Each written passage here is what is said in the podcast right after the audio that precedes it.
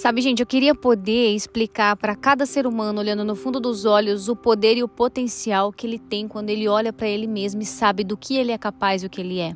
Eu sempre trabalho as afirmações positivas do eu sou, porque dizer que eu sou tem muito poder. Eu sou tudo que nasci para ser. Eu sou o potencial, eu sou a luz, eu sou plenitude.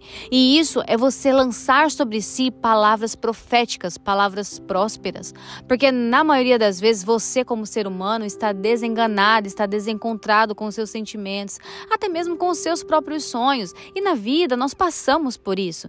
Definitivamente eu e você nós temos os nossos dias, os nossos altos e baixos, as nossas tribulações, né? Nós temos aquele dia que parece que, meu Deus, eu quero que tudo acabe logo porque eu não estou aguentando mais. Só que nós esquecemos de trabalhar um raciocínio e às vezes a gente estende o nosso sofrimento, porque às vezes um dia ruim faz com que a gente pense que a vida é ruim e não, a vida não é ruim. A vida não é ruim quando eu consigo me contemplar e entender que eu sou um ser humano grande.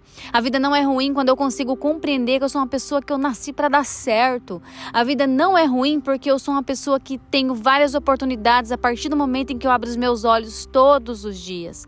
Essa mensagem hoje é apenas para motivar você e o seu coração, porque eu não sei como você chegou até esse podcast, mas eu quero te dizer que hoje você é uma pessoa que precisa carregar a convicção de que você nasceu para dar certo, que você é a pessoa que vai conseguir realizar todos os seus sonhos, porque Deus tem os olhos sobre a sua vida.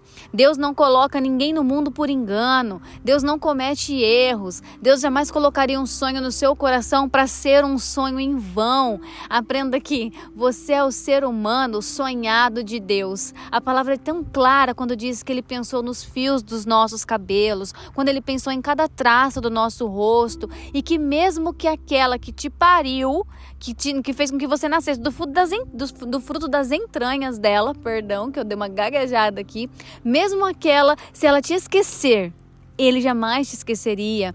Então nós não caímos no esquecimento para Deus. Nós não podemos deixar que nossa vida, os nossos sonhos, nada caia no esquecimento para nós. Aprenda que nós vamos ter dias ruins e eles passam.